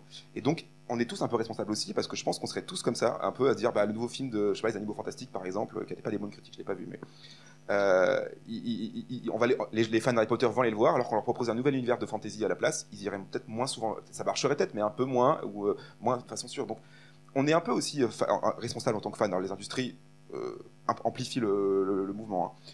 Mais en effet, moi, c'est vrai que c'est un, grand truc qui me manque personnellement, c'est un grand univers euh, populaire et, euh, et nouveau, autre. Alors, on parlait tout à l'heure, euh, Disney a essayé de le faire avec John Carter il y a 10 ans. Euh, C'était censé être la nouvelle grande saga à la Star Wars. Ça s'est planté mon Dieu, Ah ouais. énormément au box-office. Et un mois après, ils ont racheté Star Wars. Donc vraiment, ça s'est joué. On a compris ce qui s'est passé. Ils, ont, ils ont fait bon, bah ok, bon, on rachète. Allez, leur On va la là. jouer safe. Euh, voilà. Et donc du coup, même quand ils essayent, ça marche pas. Et donc du coup, on comprend qu'ils essayent plus. Après, ils pourraient quand même de temps en temps tenter un truc. Tous les 2-3 ans, tenter un truc au lieu de vraiment nous sortir toutes ces adaptations en effet. C'est dommage parce que ça paraît pas absurde d'être dans un, un modèle euh, de production économique pour le cinéma, pour les séries, pour euh, les bouquins, où euh, certes on fait des adaptations, on utilise des grosses franchises, des grosses licences, euh, où on est sûr d'avoir une sorte de garantie de succès financier, pour après pouvoir utiliser l'argent pour financer des ch- choses un peu plus risquées. Et euh, bah, ça n'a pas l'air d'être tellement ce qui se fait finalement, euh, mais comme tu dis, les, finalement en tant que fan, on est peut-être un peu frileux aussi de se frotter à des nouvelles choses, on est peut-être un peu jugeant. moi je sais que à la suite de Harry Potter, il y a eu une vague euh, où on a commencé à avoir quand même beaucoup de, de young adultes et de, choses. Il y a eu des Hunger Games, des Divergentes, des choses comme ça, euh, alors qui sont peut-être pas directement liées à Harry Potter, mais je veux dire, il y a eu une sorte de, il y a eu plus de tentatives de faire des choses euh, pour cette tranche d'âge-là que ce qui se faisait euh, peut-être la dizaine d'années avant. Et moi, je sais qu'en étant plutôt de la génération Harry Potter, mais j'ai eu du mal à, aller voir Hunger Games. J'ai pas lu Divergente. Enfin, on a un peu ce- cette sorte de rejet des communautés qui sont dans le dans le remous qui se crée euh, à la surface euh, de l'œuvre culte euh, qui a donné une lancée. C'est un peu dommage. Mais il y a une dilution euh, avec toutes les plateformes. Vous vous rendez compte tout ce qu'on tout ce qu'on a là C'est compliqué. euh, Il y a une plateforme qui sort tous les tous les six mois. Il y a une dilution effectivement, mais il y a quand même un espoir. Moi, je vois euh, Raised by Wolves Reste by Wolves, ouais. qui, qui arrive. C'est- euh, Il y, a, y y des choses, il y a- il y a des petites prises de C'est risques. une série de science-fiction euh, de Ridley Scott. Voilà, qui est sur euh, Apple, qui est, qui est, qui est remarquable, euh, qui pourrait devenir culte plus tard, mais euh, on consomme aussi beaucoup. Donc, euh, je ne sais pas comment les- le culte, euh, le, le principe du culte va pouvoir perdurer avec toute cette, cette consommation. On binge beaucoup. Comment, quelque, comment une œuvre peut devenir culte avec le binge-watching? Est-ce que c'est possible? J'ai du mal à le croire, mais je suis optimiste. Donc je pense que des For All Mankind, des choses gonflées, il en reste quand même encore. Euh, et par contre, à l'opposé, euh, moi, j'ai grandi avec les super-héros, j'ai collectionné les euh, voilà. Mais les cinq ou six derniers films Marvel, Sony, j'ai pas été les voir. J'en peux plus. Je n'en peux plus. Et je regarde d'un œil discret euh, Disney+, mais je n'en peux plus. Et d'aller sur Tatooine tous les six mois, j'en ai marre aussi. voilà. Donc, euh, je pense que ça va se diluer. L'industrie, euh, ils vont s'apercevoir que ça fait de l'argent, mais il y a un moment, il y aura un schisme et, on- et ça va revenir. Je suis peut-être trop optimiste. Après, le, le mainstream, le culte, le, les, grosses licences à les grosses licences à succès, ça peut aussi amener les gens euh, à découvrir la science-fiction. Ils débarquent dans la science-fiction en ayant vu euh, le Dune de, Denis- de Denis Villeneuve ou en ayant lu euh, bah, la dernière euh, énième réédition, qui est très jolie, mais énième réédition. Elles sont très jolies. Et finalement, ils vont tomber dans quelque chose où ça va pas leur plaire et ils vont lire le livre d'à côté. Et finalement, euh, petit, petit pas par petit pas, tu finis par tomber dans un genre ou dans, dans quelque chose d'un peu plus niche. Et c'est peut-être là que tu trouves tes nouvelles œuvres cultes finalement. Mais euh, ça, pour le coup, c'est peut-être un peu plus propre euh, au livre plutôt qu'au film ou aux séries, où c'est peut-être plus compliqué d'aller euh, profiter du voisin un peu moins connu quand tu vas voir un film que dans les librairies, tu as quand même cet aspect euh, rassemblement des livres au même endroit. Après, c'est sûr que d'un point de vue très pragmatique, euh, si tu as 2 mètres de comptoir et que sur 2 mètres de comptoir, tu as 1 mètre 50 de dune, euh, t'as plus beaucoup de place pour les autres. C'est sûr.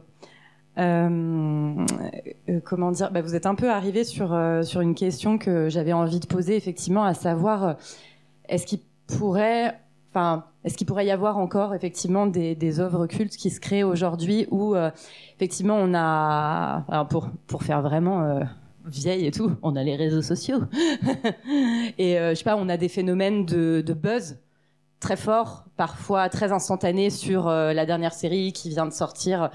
Je sais pas, là, le truc qui me vient, c'est je sais pas, Squid Game, par exemple. On a énormément, énormément, énormément parlé.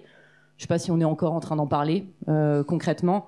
Euh, est-ce que, enfin voilà, est-ce que du coup pour vous, il y a, toujours euh, quelque chose qui pourrait, bah, qui pourrait en fait émerger quand même, alors que on a ce truc où on réagit très vite, on en parle beaucoup et je sais pas.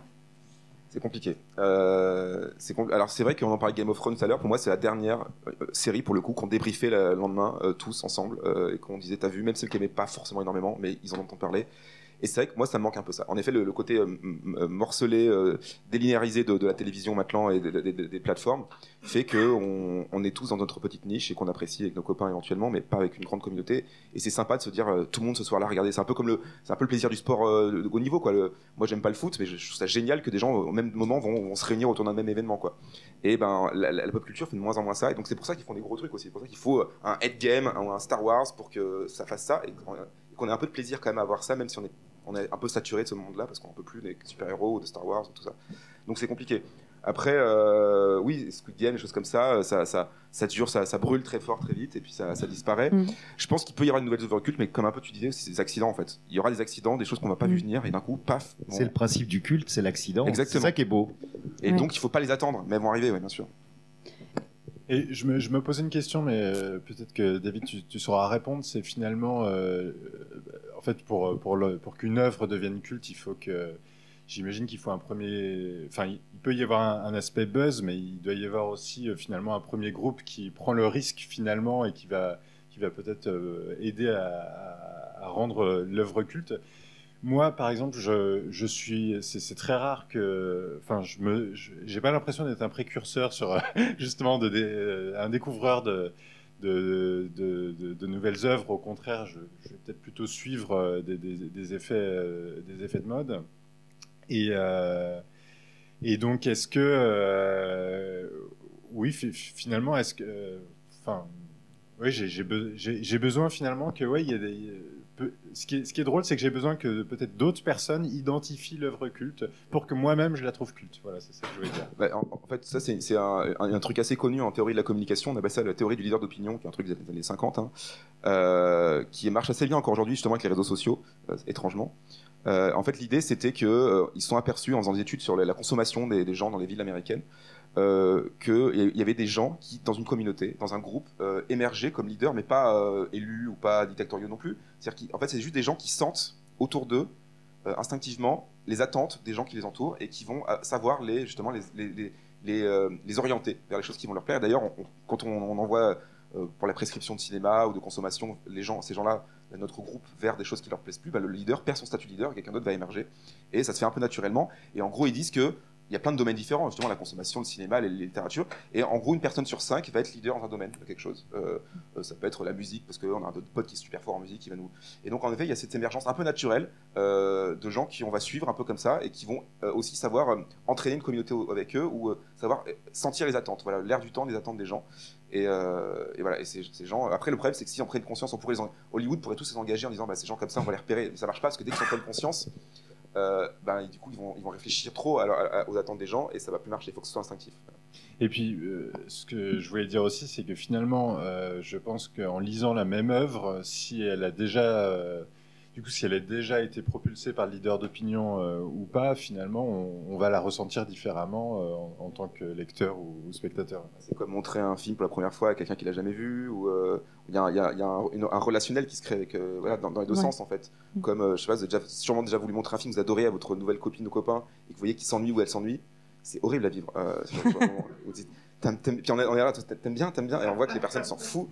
C'est des moments horribles où on peut, on peut, voilà, ça peut finir des relations, ça. Donc, euh, et c'est un exemple extrême que je prends, mais c'est une relation à deux, en effet, en effet, avec la communauté, la personne qui fait découvrir le prescripteur et la personne qui apprécie pour d'autres raisons peut-être que nous, etc. Donc, c'est, ça fait des grands débats. Euh, T'avais une question, euh, viens si tu veux. Si tu veux pas perdre le fil, tu peux la poser maintenant. Vers le fil, le micro, tout ça. Perds le fil, le micro, ouais. Parce que pour moi, en fait, il y a une œuvre euh, culte actuellement, enfin qui, euh, qui aurait tendance à tomber vers le culte, qui a été rachetée par Disney, qui a et qu'on a tendance un peu à oublier, qui a été bien réalisée, qui a une franchise en, en, en avenir. Si le film proche- si le prochain film sort, c'est Avatar. J'ai l'impression que tout autour Ah. vous tourniez autour, mais Ouais, c'est vraiment, oui, la frustration, ce genre de choses. Il y a une communauté de fans, mais j'ai l'impression que voilà, vraiment tout autour vous, ouais, vous tournez autour, alors que c'est vraiment parmi les, séries- les films que vous parliez, euh, c'est vraiment une œuvre extrêmement bien réalisée. Ouais, ouais, Enfin, ouais. il y, a- il y a tout, mais pourquoi transgressive exactement Ouais. Mais pourquoi en bleu, là, c'est ça elle a été euh, oubliée? Enfin, parce que là, vraiment, vous parliez tout, vous faisiez tout le Ouais. strike des années 60-70 jusqu'à nos jours, et c'est un peu le der- la dernière œuvre à peu près originale qui avait émergé, qui a Ouais. fait, qui a tout défoncé sur le, désolé pour mon langage, euh, alors que c'est enregistré, Euh, sur au niveau du box office, il a fallu que justement Avengers ressorte pour essayer de le détrôner. Voilà. Donc pourquoi vous, en fait, cet oubli alors que c'est vraiment, elle a été, bah si, vous avez, Ah, Ah, ouais, je- moi, j'ai une explication. enfin, Mais euh, alors certes, il y a une attente, de, je pense, parce qu'il y a Cameron, il y a la science-fiction. Et en effet, c'est un des derniers grands univers qui a essayé d'être créé avec des éléments transmédia. Il y avait même des jeux vidéo à l'époque, des comics autour. Et Cam- Cameron, il le vend comme un univers étendu à la Star Wars, à la, à Tolkien, etc. Le truc, c'est est-ce que vous avez vraiment l'impression qu'il y a des milliers de gens qui écrivent des fanfictions dessus, qui font des fanarts toute la journée sur. J'ai pas l'impression non plus. Donc, je pense que c'est le. Elle a toutes. Elle a, le, cet univers a tout pour, pour, pour prendre, pour être comme ça. Mais encore une fois, cette magie, je pense, ah, ça marchera le 2. Hein. Mais euh, je sens pas chez les communautés fans que j'observe cette euh, autant de, de fanarts qu'il peut y avoir pour des trucs beaucoup plus obscurs en- entre guillemets ou de fanfiction. Donc pour moi, c'est un, élément euh, euh, clair et visible sur Internet. Quoi. Vas-y. Ça ça y est, tu voulais réagir Euh, on parlait euh, de, de l'époque, euh, du fait qu'on a de plus en plus de choses qui arrivent, donc au final c'est difficile de suivre et dans, dans la masse, au final c'est difficile de sortir quelque chose. Mais est-ce qu'il n'y a pas aussi le côté, vu que c'est une époque et une ère qui est encore plus tournée vers la nostalgie que toutes celles qu'on a connues avant, au final je- ça se voit bah, dans les films, on ressort toujours, euh, on ressort des Mad Max, on ressort des, des, vieux, des, des vieilleries, enfin des, des aliens, des trucs. Non mais des vieilleries, j'adore Mad Max. J'adore Mad Max, j'adore Alien, je suis un gros fan, mais ce que je veux dire, c'est qu'on ressort toujours, même, même en manga, au final, il y a beaucoup de rééditions d'anciens mangas, même de niche, qui commencent à revenir. Euh, on continue des, des Dragon Ball, des Naruto, et au final, ça laisse pas trop la place pour les nouvelles œuvres, parce que dans notre génération actuelle, il y a, peut-être à cause de- du climat ambiant, mais il y a une énorme nostalgie qui fait qu'on revient toujours en arrière, quoi. Je dirais même qu'aujourd'hui, pour être culte, pour essayer d'être culte, les œuvres font semblant de l'être déjà. Euh, Stranger Things, c'est une série qui fait Ouais. comme si elle était déjà culte. Mm. Elle sort en disant bah en fait on est déjà nost- regardez la nostalgie est déjà là, on est déjà, déjà- et euh, moi j'aime bien euh, Stranger Things en plus hein, mais euh, c'est en fait on fait on prend les objets comme si on n'avait pas le travail à faire justement de temps long de cette appropriation. Mais c'est déjà fait. Faites vos fanfilms, faites vos fanfictions, écrivez vos trucs. Les fans venaient aux conventions déguisés comme les personnages, puis eux-mêmes sont déguisés en personnages des années 80. Ça devient une espèce de, de culte au carré, mais qui ne qui forcément tourne un peu en rond. Mais après, oui, on vit dans un monde qui a un peu peur de l'avenir et qui tourne un peu en rond aussi. Donc c'est politique, c'est, enfin pas, le, la pop culture n'est pas poreuse au monde donc elle, elle est quoi. Donc c'est ça qui, qui explique aussi ça. Et, et c'est étonnant parce que moi qui ai vécu les années 80, euh, c'est pas du tout ça, quoi. Euh, les jeunes, vous, il y a la synthwave, il y a tout ça. Je trouve ça très très bien parce que euh, vous créez euh, une fantaisie des années 80 qui n'a pas existé. C'était horrible pour les femmes, c'était horrible pour les gens modestes, c'était horrible. C'est une fantaisie, c'était des années 80 fantaisistes. Moi, j'aurais rêvé d'être rôliste, mais non, euh, tout ça. Et, et- mais c'est c'est très intéressant. On aurait pu parler effectivement de l'aspect nostalgique du, du culte. Et euh, et il y en a aussi qui sont des petits malins. Moi, je trouve que le cinéma de, Nolan, il est fait pour. eux. Il veut faire du culte. Est-ce qu'il y arrive? J'en sais rien. J'en sais rien. Il y en a qui veulent faire des fois oui, des fois non. Euh, moi, je sais pas. Hein, je, que... C'était la grande phrase de Joss Whedon à l'époque de Buffy, euh, qui disait, euh, parce qu'on on, enfin, on se souvient plus, mais Buffy, c'était la même audience en France qu'aux États-Unis. C'est-à-dire qu'aux États-Unis, c'était 4 millions de spectateurs à peu près. En France, c'était 4 millions sur, sur M6. Donc, c'était un phénomène énorme en France, et aux États-Unis, c'était un truc de niche. Euh, euh, Buffy, c'était sur une toute petite chaîne du câble, etc. Et, euh, et donc, lui, il disait, mais euh, moi, je veux faire une série pour 100 fans, et pas pour 1000 personnes qui regardent en disant c'est sympa, je regarderai la semaine prochaine. Et toute sa, carrière s'est construite là-dessus. Après, bon, ça a explosé Avengers X, puis Justice League, n'en parlons pas, c'est compliqué. Mais euh, et donc cette, idée-là en fait de, des auteurs qui veulent être cultes, elle est, présente depuis cette, cette, cette- génération-là en fait qui sont les, en fait la génération des premiers geeks qui ont grandi dans les années 60-70, euh, les, enfants de George Lucas quoi et de Spielberg. Et, et cette génération-là, J.J. Abrams aussi, il a tout fait pour que ces séries soient cultes en mettant des petites références cachées pour que les fans allaient chercher au second plan. Euh, c'est bien trop, presque trop quand on voit que dans Star Trek il y a des références à Star Wars déjà c'est un peu sacrilège. Euh, le- les R2D2 qui est caché dans, dans les films Star Trek de J.J. Abrams ils sont en plus très visibles hein, mais euh, mais du coup, voilà, il fait tout. Abrams, on sent bien qu'il fait tout pour être culte à la Spielberg. Donc Spielberg, il a pas cherché, il a, il a été par accident. Donc moi, ça n'empêche pas que j'aime bien ces gens-là en plus, hein, parce qu'on est aussi sensible à ce qu'ils font et on se sent bien qu'on se ressemble un peu. Euh, mais pas tout le monde. mais, enfin, ouais, moi, J.J. Abrams, je peux aimer certains de ses films, etc. Mais, mais ou Joss Whedon, bon, j'aimais bien Buffy par exemple, mais ouais, ou d'autres choses. Mais on sent bien que c'est des gens qui ont un peu forcé le culte en effet. Du coup, ça peut peut-être le tuer aussi à force de montrer qu'on veut être culte. Et ben, ça, ça, ça finit par l'user, ouais. Euh, J'ai une dernière petite question pour euh, finir. À votre avis, elle ressemble quoi euh, la, À quoi la prochaine œuvre culte? Vous diriez que c'est quoi? Je sais pas, vous voyez quoi? On peut pas savoir. Franchement, c'est justement, il faut se laisser, euh, il faut se laisser Faut porter. se laisser quoi. surprendre. Bah ouais, ouais. Il sera dans le métavers. Non, je sais pas, c'était là pour le coup, c'était assez léger comme question. Est-ce que vous avez euh, une idée Bah, tu vois, c'est- Fantasy, euh, science-fiction, j'en sais rien. Est-ce qu'il y a un genre qui va revenir Alors- Tu vois, je sais pas. C'est vrai que là, je parlais des plateformes et tout, et je trouve que l'œuvre culte viendra pas des États-Unis. Euh, je trouve que notamment Netflix, pour pas pour citer que, ils ont sorti des séries des, de, de, de Suède, euh, en SF, hein, euh, ou imaginaire, de Suède, d'Allemagne, euh, Dark, Dark. euh, voilà, des The Rain, tout ça. Et ça vient d'ailleurs, de Turquie, de voilà. Et c'est peut-être l'avantage. On va peut-être trouver, pour moi, l'œuvre culte, elle viendra d'un pays. alors les Coréens, ils bon, ils veulent être, eux, ils, ils forcent pour être cultes, c'est vrai. Mais des pays comme la Suède, la Finlande, le Nord, le voilà, ou la Turquie aussi, j'ai eu des trucs très bien turcs même mexicains. Euh, vient, ça viendra peut-être d'ailleurs. Quelque chose, euh, tu dirais, enfin ouais, d'un peu moins euh, formaté, qui du coup piquerait la curiosité et qui. Complètement, euh, même d'Espagne. Euh, euh, ah, de France. De France. euh, Si, OVNI. Ah, moi, je suis culte De OVNI. hein. J'ai pas.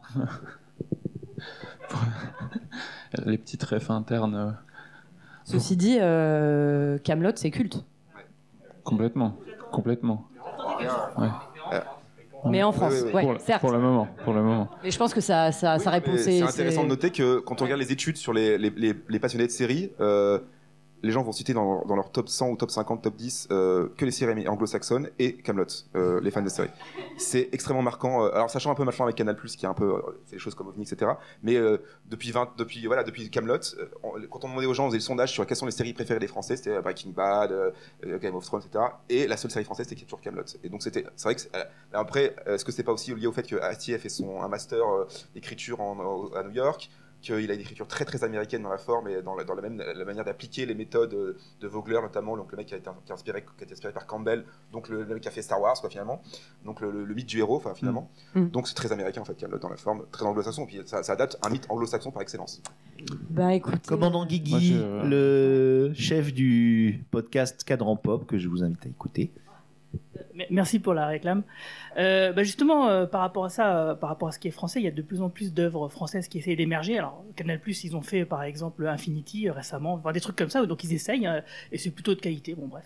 Mais par contre, justement, effectivement, Camelot, il y a une méthode d'écriture très anglo-saxonne, mais par exemple, il y a des choses qui ont émergé complètement par hasard, comme Le Visiteur du Futur, qui est pour le coup pas du tout anglo-saxonne, et qui est vraiment euh, un, melting pot euh, très français, euh, manga, enfin tout ce que vous voulez, et qui a justement une identité vraiment très particulière et qui bah, a émergé finalement par un petit trou de souris et qui va grandir puisqu'il y a le film qui va sortir au cinéma cette année et qui n'a pas eu l'exposition qu'elle aurait mérité pour devenir peut-être culte au sens mainstream où tout le monde la connaît, mais pour autant elle a déjà sa communauté de fans et peut déjà dire, on peut déjà dire que c'est une série culte en fait, même si elle vient d'internet et de YouTube.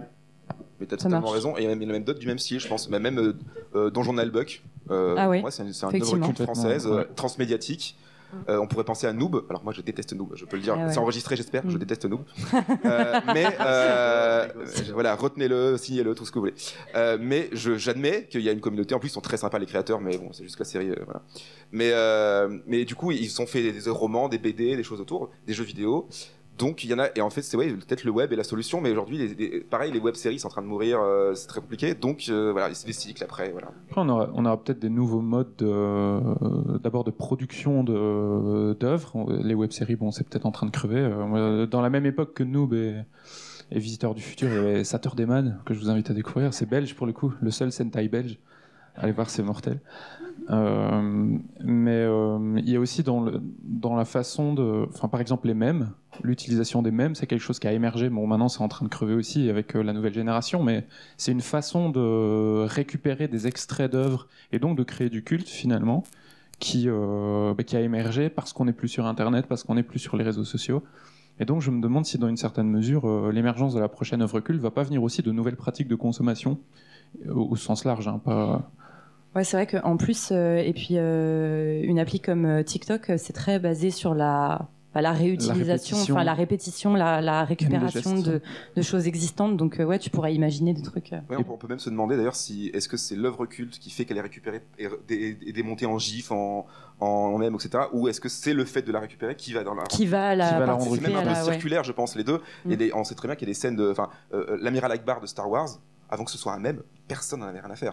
Et maintenant, ils l'ont, dans les dernières, dans la dernière trilogie, ils l'ont tué. remis en avant, ils l'ont tué, mais ils l'ont quand même mis en avant, alors qu'ils l'auraient jamais fait, si c'était pas devenu un même. Et quand on regarde le Seigneur d'Anneaux, quand il y a le Conseil d'Elrond, eh ben, quand Boromir dit, euh, What is not voilà, One Mordor, moi je peux plus regarder la scène sans rigoler, alors qu'elle a aucun intérêt, enfin elle est, elle est pas. Donc finalement, le, elle est culte par la récupération des gens qui trouvent ça culte. Donc c'est vraiment euh, une Ouais. espèce de circularité énorme. Et peut-être pour rejoindre ce que disait Winnie tout à l'heure euh, sur euh, la saturation, le binge-watching, etc. Moi, je crois beaucoup au fait que les gens vont se diriger vers des marchés niches, vers de l'indé. Euh, c'est fort courant euh, dans le cinéma. On est cinéphile si on regarde du cinéma indé. Dans la musique, pour euh, l'édition, il y a peut-être de ça aussi. On parle beaucoup de surproduction, de bouquins envoyés au pilon, etc. Donc, je crois qu'il va y avoir des, des, des chemins qui vont se faire par là et qu'il y a des choses qui vont émerger. Et je vous recommande une plateforme française qui est bourrée de, pour moi, de films Placement cultes. Euh, non, non, non, du tout. Je suis vraiment pas intéressé. Et d'ailleurs, ils sont nuls en communication. C'est Outbuster. Vous trouverez des choses très intéressantes sur Outbuster. C'est pas cher et c'est français. Et si vous travaillez dans la communication, du coup, euh, vous pouvez donner un coup de main. Oui, je suis disponible. Eh ben, eh ben, merci. Oui, merci à tous les quatre. Du coup, euh, bah, je pense que ouais, on peut peut-être s'arrêter là et vous, bah, vous laisser la, la parole si vous avez des questions. Et on peut applaudir l'olifant pour sa présentation quand même, qui était magistrale. Mais de rien. Euh, du coup, c'était une petite remarque que j'avais. Euh, vous avez parlé des mouvances dans les cultes, que ce soit politique, etc. Et ce que je trouve de génial et de super bon en ce moment, ça fait peut-être une dizaine d'années qu'il y a une reconquête des, euh, du coup, des fandoms, etc. par les gens qui, à qui c'est pas forcément euh, directement adressé. Parce qu'on va pas se mentir, le milieu geek, c'est super sexy, c'est super blanc, c'est super hétéro. Et je vois du coup euh, qu'il y a des communautés queer qui, qui débarquent euh, dans Star Wars, des communautés racisées, et c'est trop bien, quoi, je, je trouve. Ouais. Que ça, ça augmente comme ça, voilà. En fait, ce qui s'est passé un peu, c'est que clairement, le, le milieu geek, même le fandom de SF. euh, alors, en- historiquement, c'est plutôt des femmes qui l'ont fondé, le fandom de SF, dans les années 30 aux États-Unis. Mais oui, mais sauf qu'on les a oubliés, parce qu'on les a euh, effacés de l'histoire. Mais euh, quand on maintenant, les historiens de, ce travail-là enfin, font ce travail-là. Mais euh, par exemple, l'inventeur du cosplay, on parle toujours de Forrest J. Ackerman, qui a inventé le cosplay dans la première convention, la Worldcon en 1939. C'est un peu devenu une histoire culte aussi du fandom de SF. Sauf qu'en fait, c'est sa copine qui avait l'idée. Et euh, comme lui était déjà un peu plus connu qu'elle dans le monde du, fan, du fandom, il a dit Bah non, mais en fait, on l'a eu ensemble. Et voilà, puis maintenant, on a retenu que lui. Donc, c'est que des histoires comme ça quand on regarde l'histoire de la SF. Euh, et donc, oui, il y, a- il eu ça. Et ce qui est intéressant, c'est que pendant longtemps, le monde geek ou le monde de l'imaginaire, en tout cas, voulait être reconnu déjà. C'est-à-dire qu'on voulait arrêter qu'on dise c'est un truc pour enfants, ou c'est un truc nul, ou c'est un truc dangereux. Donc, les communautés minoritaires, du coup, LGBT, euh, racisées, etc., avaient en, gros, se sont dit, euh, pas consciemment, mais on sont dit, on va d'abord gagner le combat de la reconnaissance euh, institutionnelle, sociale, qui a maintenant est un peu faite depuis 10, 15, 20 ans. Et maintenant, on peut commencer à exister. Et ce qui fait que d'ailleurs, il y a eu tout ce backlash, euh, Gamergate, etc., où les, femmes ont commencé à dire, ben, nous aussi, on existe dans la communauté depuis longtemps. On n'a rien dit pendant longtemps parce qu'on voulait juste être accepté en tant que, groupe qui pouvait être fan de pop culture et c'était pas grave. Maintenant, maintenant c'est bon, on est accepté. Les geeks, vous êtes plus le revanche du geek, c'est n'y a plus besoin quoi. Hein, vous êtes plus le, le nerd du lycée avec les grosses lunettes et l'appareil dentaire. C'est un cliché, c'est fini.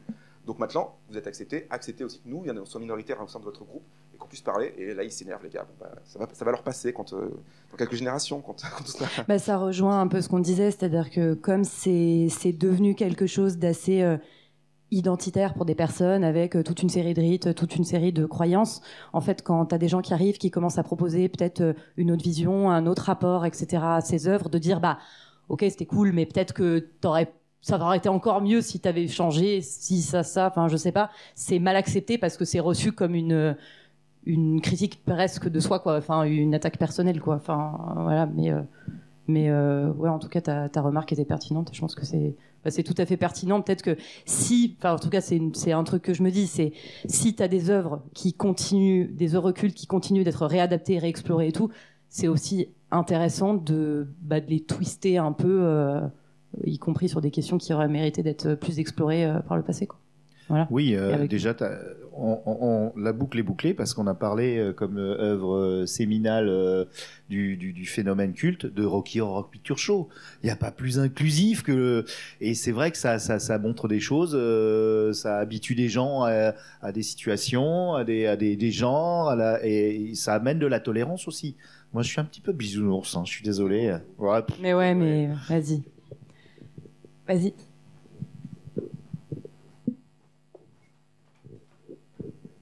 Alors, je suis arrivé euh, 10 minutes en retard, donc vous en avez peut-être parlé, mais euh, vous n'avez pas parlé de jeux vidéo. Pourtant, il y a des œuvres cultes dans le jeu vidéo qui influent l'imaginaire commun et qui produisent ensuite des films, des séries, etc. Complètement. Et bah, d'ailleurs, euh, ça rejoint. euh, en plus, euh, c'est hyper d'actualité parce que.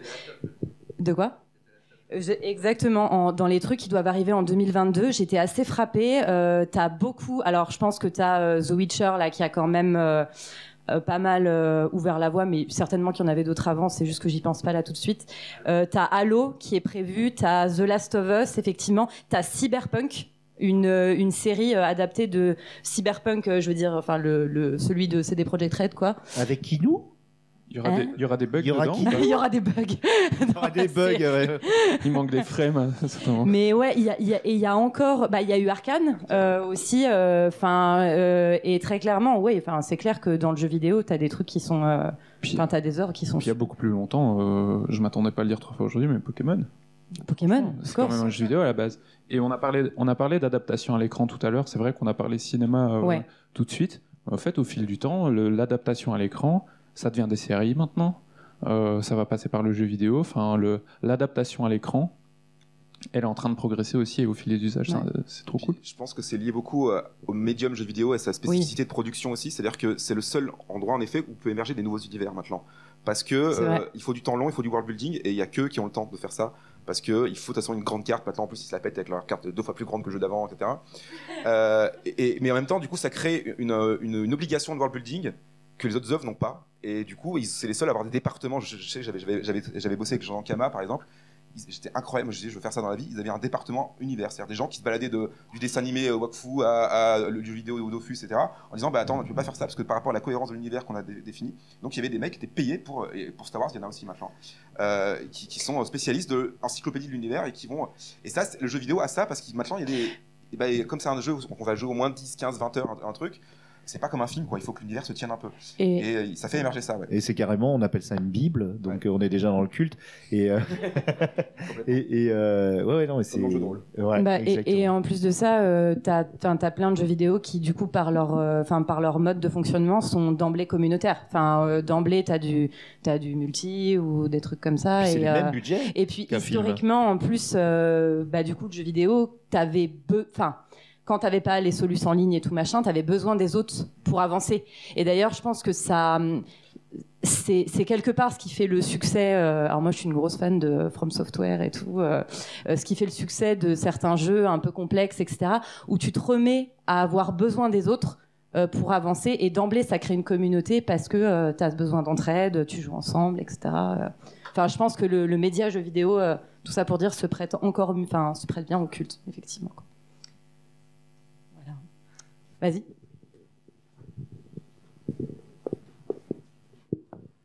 Alors, vous avez juste pas parlé de Mario et de Minecraft. Alors, je, Alors- moi, je suis assez prudent sur ces deux projets, mais bon, voilà. Et, euh, une On autre fait pas un catalogue des œuvres cultes en même temps. tu- Non, non, non, mais c'est On- pas ça. ça serait super films, ambitieux. des films qui Je vont prie. sortir. Des films qui vont sortir. Ah, Et là, je suis ça marche. beaucoup plus prudent. euh, voilà. Il y a un film sur Mario. Oui, qui était très très bien. Il est très, d'ailleurs, très culte, oui, le film Mario. Qui était culte. d'une Mario, certaine oui, manière. culte, culte.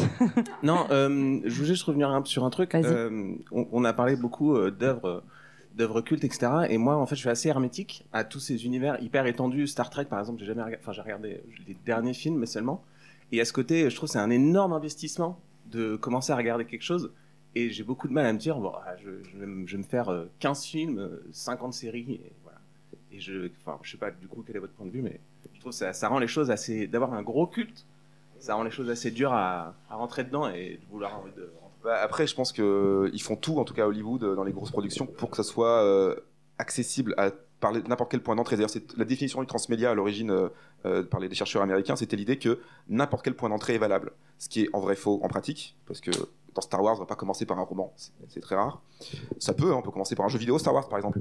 Euh, mais c'est vrai que le but, c'est n'importe quel point d'entrée soit. Bah, par contre, Arkane, c'est un très bon exemple de ça. Moi, je n'ai jamais joué à- au jeu. euh, la série est très cool. Donc il, faut arriver en, effet à rendre ça accessible, sinon on reste dans notre petite boucle de culte entre, entre fans de même truc et, les, les ajouts font que complexifier le truc et donc du coup encore plus dur d'accès. Donc cette, cette distance cognitive à l'univers, il faut la travailler. Il faut qu'il y ait tout le temps régulièrement des points d'entrée faciles euh, dans, dans l'univers, sinon on perd les gens. Et après, peut-être on peut juste se dire qu'en effet, un film, euh, un Blade Runner se suffit à lui-même, il n'y a pas besoin de faire 15 films Blade Runner, une saga, une franchise. Et euh, il faut aussi peut-être remettre dans, dans la tête que tout n'est pas franchisable. Quoi. Ouais. Et, et du coup, c'est de- c'est peut-être plus facile aussi de rentrer dans l'œuvre euh, quand elle commence seulement à être culte finalement, euh, parce que quand quand il y a juste le, le premier tome de Harry Potter qui est sorti et que tout le monde l'a- l'a lu, euh, voilà, on, on sait quoi lire. Mais c'est intéressant, ouais, de, ce que tu dis, c'est-à-dire que des fois, tu as des trucs qui sont devenus tellement gros que tu as l'impression que tu n'arriveras pas à rat- enfin, t'arriveras pas à rattraper en fait. Enfin, je t'arriveras pas à faire. C'est, c'est Ouais. l'u- l'univers est, est tendu plutôt que l'univers est tendu. C'est tendu, hein. ouais, Ouais, voilà. c'est tendu. Non, mais bon courage. Hein. Trouve-toi un autre culte. Commence One Piece. Voilà. Wow. Euh, euh, bah, vas-y, je t'en prie. On a, ouais, il nous reste vraiment genre une minute. Oui, vas-y. c'est- mais c'est juste pour savoir par rapport à ce qu'on disait tout à l'heure, par rapport au fait de nostalgie, tout ça. Est-ce qu'on se dirige pas vers une ère d'œuvres cultes, mais plus de niche? Genre, par exemple, je vois des séries, euh, Ouais. genre The Expanse ou des trucs comme ça, où c'est très niché, mais les gens sont à fond dedans, je trouve. Ou même, même niveau musique, en fait. Genre, enfin, moi qui écoute pas mal de métal, à l'époque, il y avait des groupes Iron Maiden, Metallica, que beaucoup de gens écoutent encore, mais maintenant, on va se diriger plus vers des groupes un peu de niche et des niches de gens qui vont aller vers euh, un groupe ou, ou, ou- ou deux, mais moins vers euh, des, des, des- d'énormes productions qui vont ressortir de, de, de nulle part, quoi. Attends, je sors le palantir. Ouais, non. Ouais, je pense qu'on a déjà un peu répondu à cette question en, en Ouais. disant que, que oui, c'est ça, mais en même temps, c'est un peu triste qu'il n'y ait pas des trucs qui rassemblent tout le monde un peu de temps en temps. Quoi. Voilà. Eh ben, merci beaucoup. Euh, merci à vous tous euh, du coup euh, d'avoir été là. Merci pour vos questions et puis bah merci à notre incroyable invité et puis à tous mes camarades de Mana et Plasma. Merci. Et pour info, bon, je pense pas que vous voudrez vous la refaire parce qu'on n'est pas culte quand même à ce point, mais je pense que la table ronde sera disponible en podcast. Enfin, voilà, sur, on est à peu près sur toutes les plateformes de podcast. voilà. Élysée Culture Geek de David Perron, excellent bouquin. Ouais. Merci David. Merci beaucoup. Merci tout le monde.